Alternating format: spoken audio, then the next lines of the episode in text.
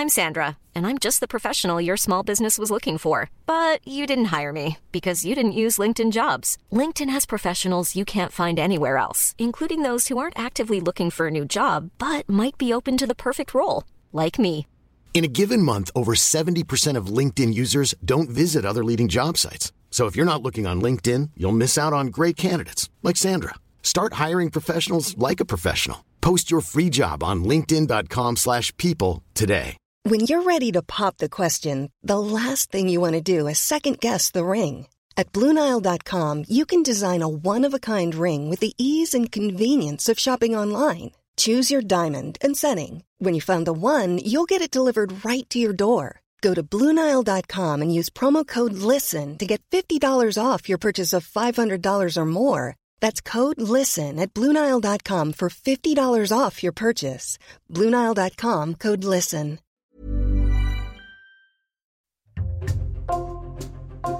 Bonjour, c'est Thibault Lambert et vous écoutez Code Source, le podcast d'actualité du Parisien.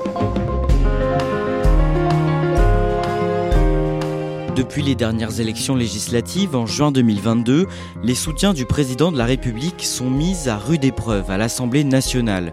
Les députés de la majorité ne sont pas assez nombreux dans l'hémicycle pour faire inscrire sans difficulté les projets d'Emmanuel Macron dans la loi française.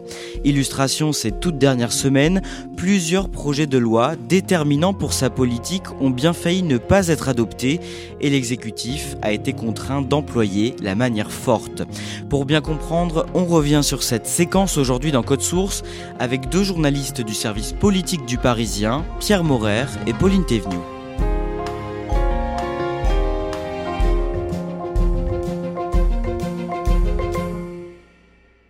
Pour bien comprendre ce qu'il s'est joué tout au long du mois d'octobre à l'Assemblée nationale, il faut d'abord remonter à la date du 19 juin, second tour des élections législatives. Pierre Maurer, quels sont les résultats de ce scrutin dans les grandes lignes? En fait, la majorité présidentielle n'obtient pas de majorité absolue, c'est-à-dire qu'elle obtient une majorité relative. Il est 20h, la majorité présidentielle obtiendrait entre 210 et 250 députés, loin, très loin donc, c'est dans notre estimation de la majorité absolue. Dans les résultats, elle arrive tout de même première, elle obtient 245 sièges.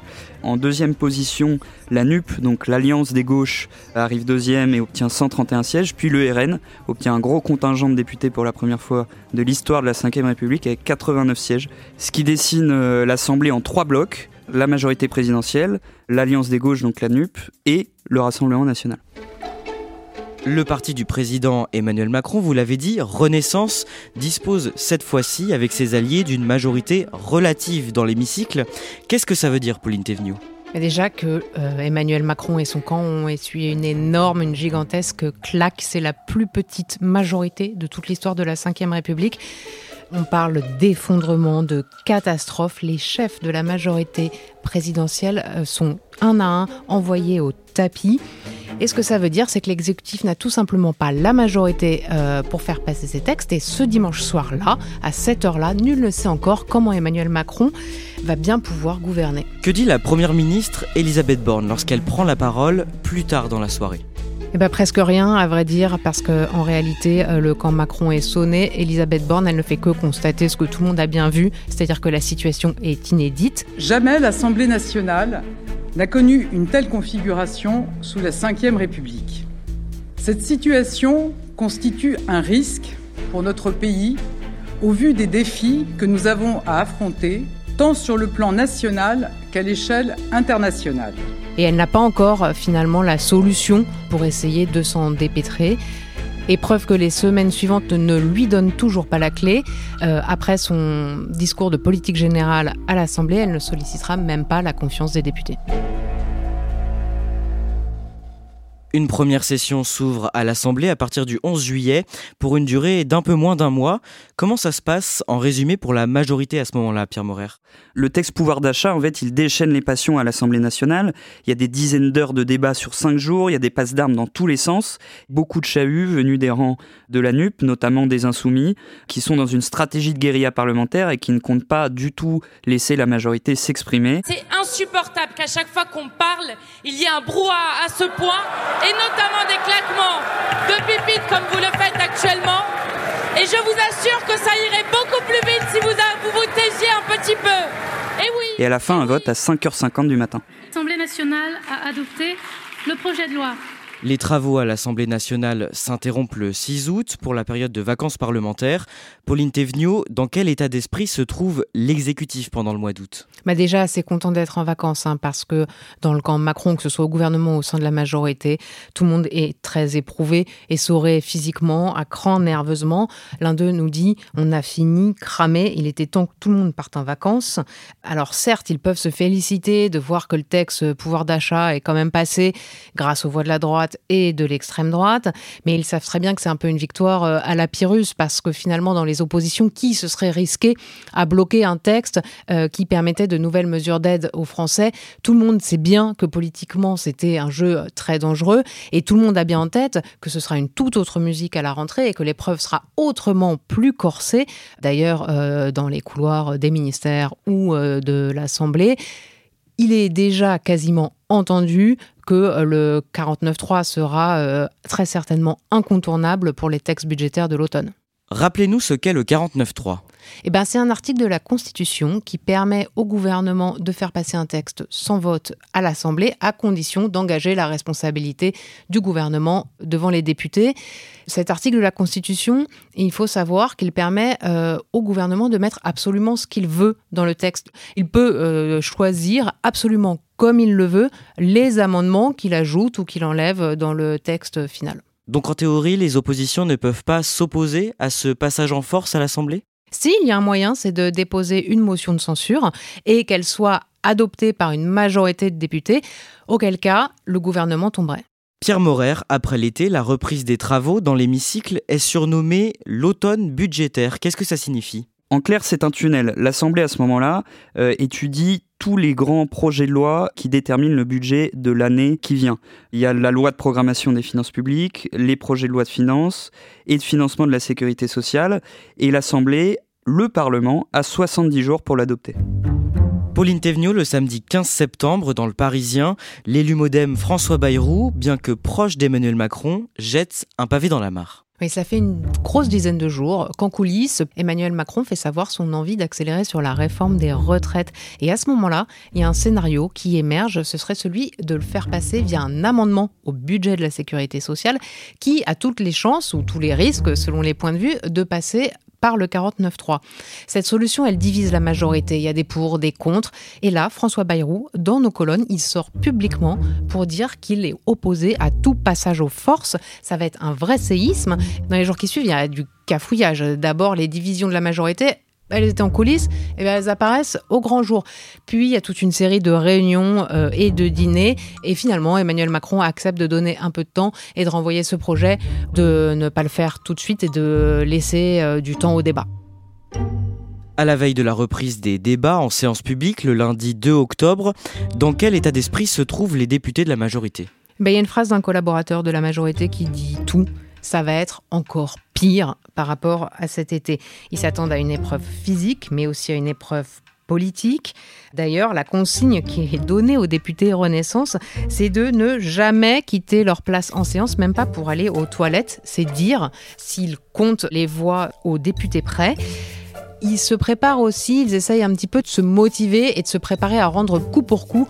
Néanmoins, ils savent que la partie sera extrêmement, extrêmement difficile et surtout avec les textes budgétaires pour lesquels le gouvernement va être contraint de dégainer un nombre considérable de 49.3. Ils se préparent à une litanie justement de 49.3 et de motions de censure. Et les oppositions, Pierre Morer, elles sont dans quel état d'esprit? Bien, euh, du côté de la NUP, on fourbissait ses armes depuis de longues semaines et on attend qu'une chose, c'est les débats dans l'hémicycle. On prépare une vraie bataille sur le budget et tous avaient déjà annoncé qu'ils voteraient contre à la fin. Au RN, c'est plus ou moins la même chose, mais on reste sur une stratégie de sérieux qu'a impulsé Marine Le Pen depuis l'été. Quant au LR, bah, le groupe est assez éclaté en différentes sensibilités et sait déjà qu'il devra résister aux mains tendues de l'exécutif. Le mardi 2 octobre, la première séance des questions au gouvernement donne lieu à de très vifs échanges dans l'hémicycle. Oui, il y a plusieurs euh, passes d'armes, notamment entre des députés de la majorité et de la NUP. Il y a la chef de file des députés Renaissance, Aurore Berger. Euh, elle parle notamment des, victimes de violences conjugales et elle fait euh, référence à l'affaire Adrien Quatennens, ce député insoumis qui a reconnu avoir giflé sa compagne. Depuis plusieurs semaines, on loue la vertu de celui qui reconnaît des faits de violence conjugale. Depuis plusieurs semaines, on entend ceux qui parlent de leur affection pour un homme qui frappe sa femme. Alors oui, oui, nous devons faire mieux. Et ça commence par nos attitudes. Ça commence par les mots que nous employons.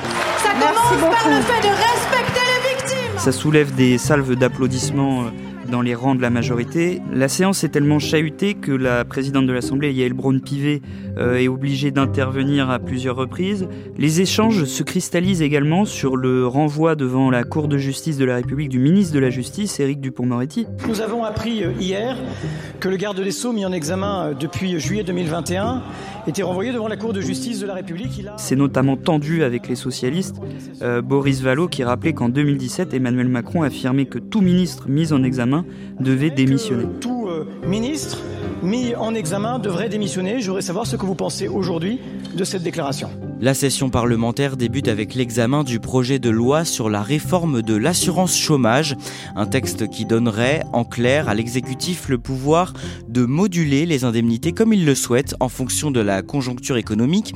Comment ça se passe à l'Assemblée? Eh bien, euh, la majorité euh, et ses alliés font adopter le texte par 303 voix contre 249, donc c'est assez serré. Surtout pour atteindre ce score, la majorité a pu compter sur le soutien des députés, les républicains, qui ont tous voté pour à l'exception de trois abstentions.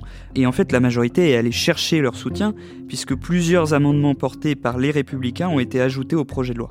Le mercredi 12 octobre débute l'examen du budget du pays pour l'année 2023. Comment ça se passe pendant les premiers jours?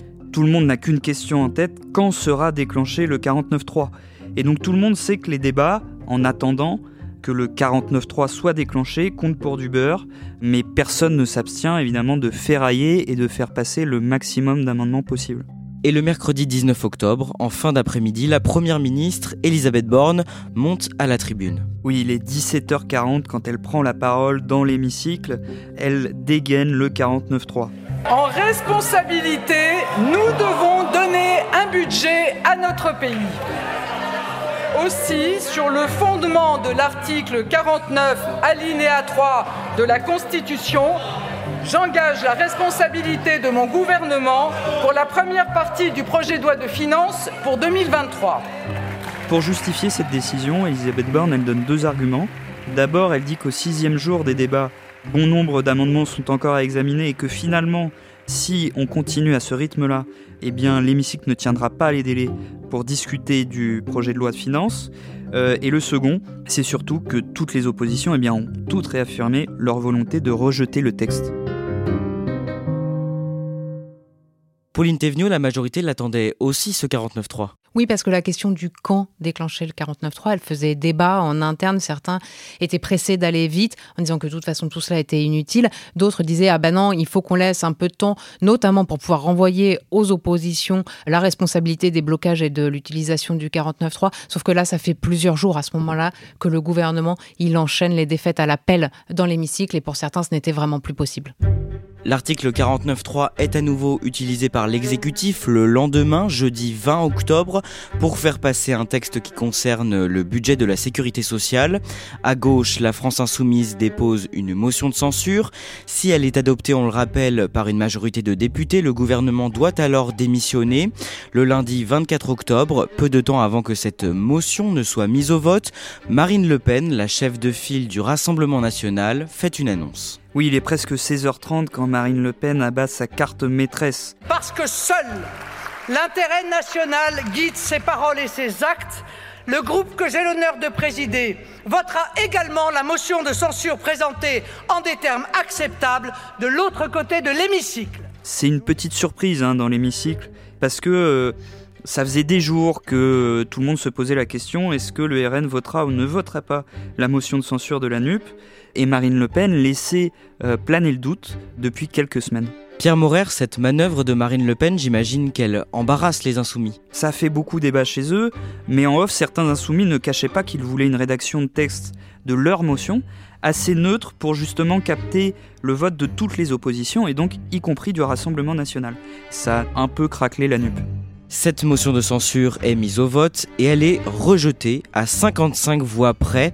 Pauline Thévenot, qu'est-ce qu'on vous dit dans le camp de la majorité à ce moment-là? Comme toujours, hein, il y a le on et il y a le off. Le on, c'est la riposte, l'offensive, la volonté claire de dénoncer une alliance, une forme d'alliance brun-rouge, une alliance de l'extrême gauche et de l'extrême droite, de dénoncer une volonté de désordre, voire de chaos. Et en off, il y a quand même des confidences de euh, macronistes euh, pas rassurés, certains qui nous disent c'est quand même flippant, d'autres je suis affolé, déprimé, parce que tout ça, ça montre aussi dans quelle situation de fragilité se trouve le gouvernement. Si cette motion de censure est rejetée, c'est notamment parce que les députés républicains ne l'ont pas votée comme aucune autre d'ailleurs. Pour quelle raison? Pourquoi ils n'ont pas voté la motion de censure Leur euh, président, Olivier Marlex, se justifie en disant qu'il n'y a pas de majorité alternative et que du coup, faire tomber le gouvernement maintenant, ça reviendrait à ajouter du désordre au désordre. il y a une autre raison hein, qui est moins mise en avant euh, sur les plateaux et qui est en réalité euh, pas avouable, mais bien présente, c'est que les républicains, ils savent bien qu'ils auraient beaucoup à perdre en cas de dissolution et de nouvelles élections. Et finalement, tout le monde a une bonne raison aussi de se satisfaire de ce c'est un peu je te tiens, tu me tiens par la barbichette, cette histoire de dissolution. Le lendemain, le mardi 25 octobre, la majorité connaît un nouveau revers. Alors, c'est sur un texte qui est un peu passé inaperçu euh, aux yeux du grand public parce que c'est un texte assez technique qui s'appelle le projet de loi pour la programmation des finances publiques 2023-2027. En clair, c'est la trajectoire budgétaire du pays pour les cinq ans à venir, celle-là même qui est euh, envoyée euh, à Bruxelles à la Commission. Eh bien, ce texte, il est rejeté par les députés. C'est la première fois qu'un texte du gouvernement ne passe pas dans l'hémicycle. Résultat du scrutin, votant 342 pour 167 contre 173. L'Assemblée nationale n'a pas adopté le projet de règlement. Ça vient encore une fois rappeler à quel point le gouvernement n'a pas les coups des franches. Et par ailleurs, c'est aussi euh, une épine dans le pied parce que, en fait, euh, le rejet de ce texte, c'est quand même un coup porté à la crédibilité de l'exécutif à Bruxelles. Bonsoir, Monsieur le Président. Bonsoir. Merci d'avoir accepté l'invitation de France Télévisions. Pauline Thévenot, le soir même, Emmanuel Macron est l'invité de l'événement, l'émission politique de France 2. Et au cours de l'interview, le chef de l'État tend la main aux élus républicains. Emmanuel Macron, il a souvent fait des œillades à la droite, il a souvent tendu la main à la droite, mais cette fois, il dit officiellement et publiquement qu'il souhaite, et je le cite, une alliance. Et ce, pour faire passer euh, les projets de loi du gouvernement. Les parlementaires du groupe Les Républicains, qui n'ont pas voté cette motion de censure, ils ont donc envoyé un message clair. Nous, on ne veut pas bloquer le gouvernement. On n'est pas prêt à tout. Oui, je souhaite qu'il y ait une alliance. Ce qu'il faut avoir en tête, c'est que trois jours plus tôt, dans le journal du dimanche, Nicolas Sarkozy, il a plaidé pour un accord de gouvernement entre les républicains et la majorité d'Emmanuel Macron. Entre-temps, les deux hommes, Emmanuel Macron et Nicolas Sarkozy, ils se sont vus, ils ont discuté de tout ça. La démarche, elle est très très claire, donc, c'est qu'il s'agit bel et bien de nouer un pacte. Un pacte pour quoi faire? Eh bien pour avoir une majorité, pour faire passer les textes qui arrivent dans l'hémicycle. Et que répond la droite à cette main tendue du président? Eh bien, la droite répond niette, pas d'alliance, pas de pacte, on reste droit dans nos bottes. Les députés LR, ils restent sur leur quant à soi, ils disent qu'ils pourront voter des textes, mais au cas par cas, en fonction de si ça leur convient ou pas. En clair, ils espèrent ainsi se poser dans le rôle de ce qu'on appelle un groupe charnière au, Parlement, mais sans s'associer euh, avec Emmanuel Macron.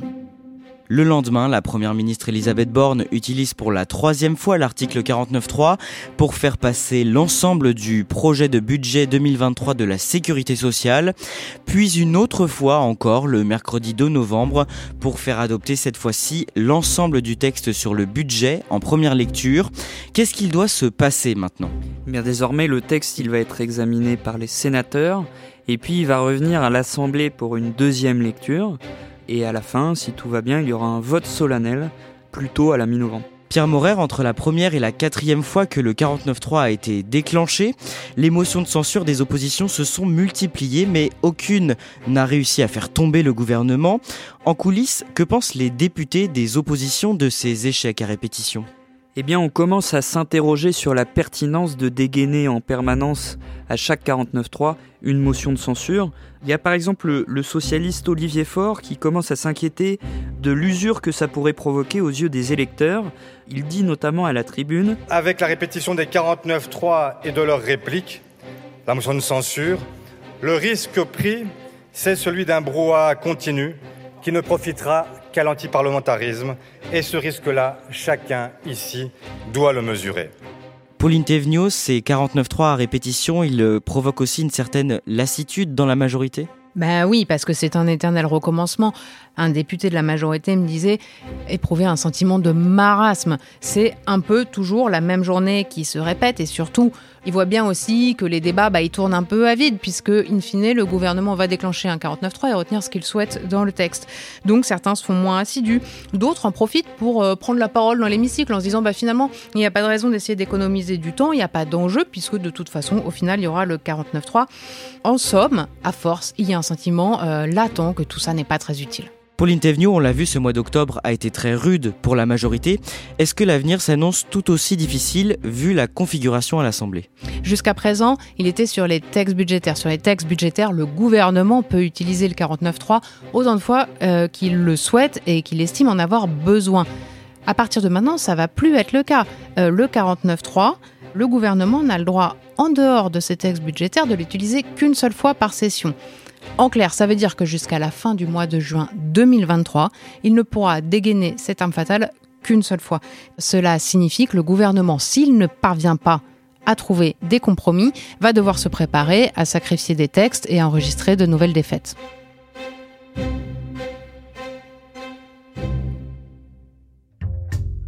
Merci à Pauline Théveniot et Pierre Morer.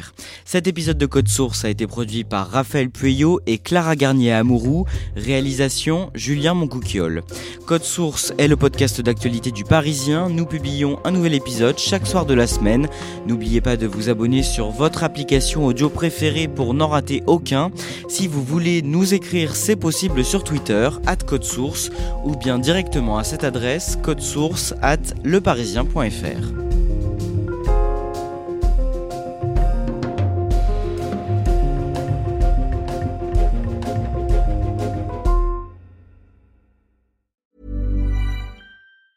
Hey, it's Danny Pellegrino from Everything Iconic. Ready to upgrade your style game without blowing your budget? Check out Quince. They've got all the good stuff shirts and polos, activewear, and fine leather goods, all at 50 to 80% less than other high end brands. And the best part? They're all about safe, ethical, and responsible manufacturing. Get that luxury vibe without the luxury price tag. Hit up quince.com slash upgrade for free shipping and 365 day returns on your next order. That's quince.com slash upgrade.